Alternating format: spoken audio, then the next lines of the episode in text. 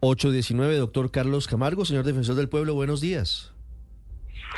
Muy buenos días, un saludo Ricardo para la mesa de trabajo y por supuesto para los radioyentes de Mañana Blue.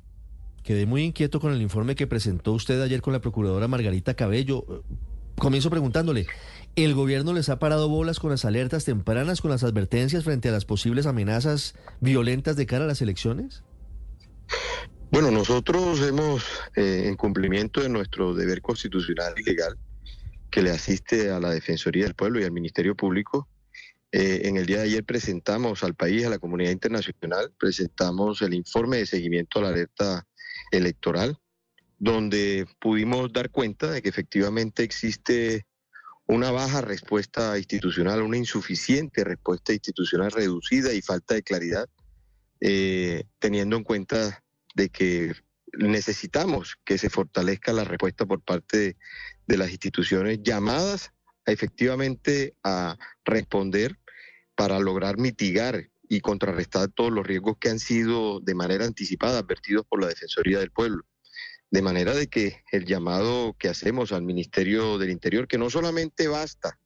con adelantar una sesión de o sesiones de, de la Comisión de Respuesta a las Alertas Tempranas, también es importante conocer eh, los planes de acción, las medidas contundentes y efectivas que plantean eh, para lograr contrarrestar estos riesgos advertidos. También al Ministerio de Defensa Nacional necesitamos conocer las políticas públicas de, seguridad y sobre todo las políticas de seguridad, no solamente en el marco del Plan Democracia, también la política de seguridad de paz total, la política de seguridad humana,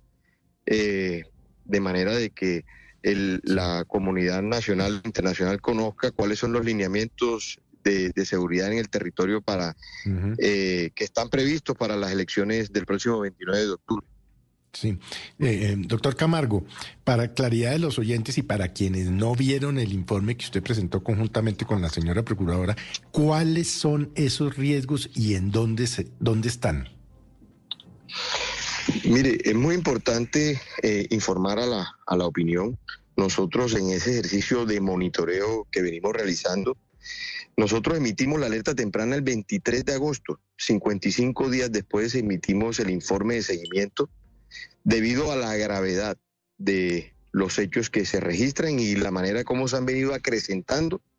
esa, esa serie de, de riesgos que de manera anticipada, repito, hemos advertido encontramos que entre el primero de enero y el 30 de septiembre se registraron 377 conductas vulneratorias, amenazas, extorsiones, homicidios selectivos, reclutamiento forzado, desplazamientos, confinamiento. Y observamos que entre el primero de agosto y el 30 de septiembre que hubo un aumento del 54% de esas conductas vulneratorias, eh, registrándose un aumento, un registro de 204 conductas vulneratorias en comparación con los primeros siete meses del año. Encontramos que se presentaron 173 conductas vulneratorias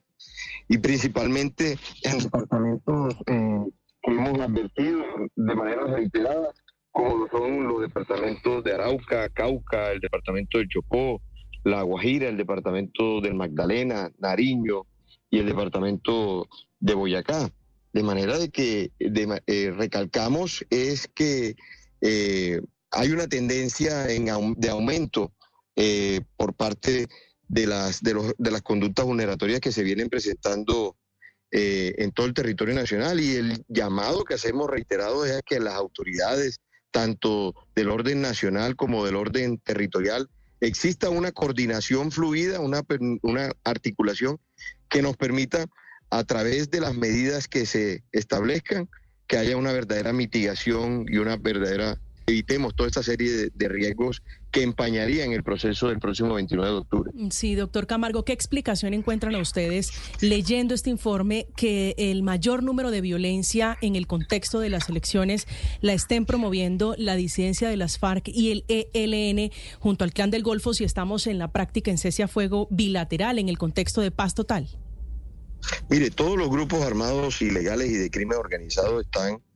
eh, intensificando y, e incentivando las acciones en contra de la población civil. Aquí lo hemos dicho desde la Defensoría del Pueblo, el único organismo eh, legítimo del Estado que ha honrado cualquier cese al fuego con las estructuras armadas ilegales han sido las Fuerzas Armadas legítimas del Estado colombiano. Eso hay que eh, hablarlo con absoluta claridad. Por eso nosotros los, los llamados, los mensajes que hemos reiterado desde la Defensoría del Pueblo a los grupos armados ilegales es si verdaderamente tienen una voluntad real y genuina eh, de paz, que eso se traduzca y se vea reflejado en hechos concretos, en gestos inequívocos de querer consolidar ese anhelo de paz que tenemos todos los colombianos. Y eso tiene que iniciar precisamente para que exista un cese de hostilidades entre los, los mismos grupos armados ilegales y por supuesto entre los grupos armados donde no tengan y no interpongan a la población civil, que son los que se finalmente se ven afectados en sus derechos producto de los hostigamientos y de las confrontaciones entre los grupos armados ilegales.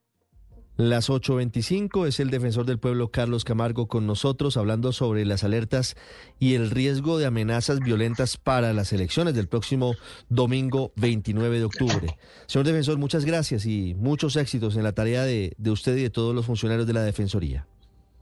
Muchísimas gracias a ustedes. Un saludo muy especial a toda la audiencia de Mañana Blue.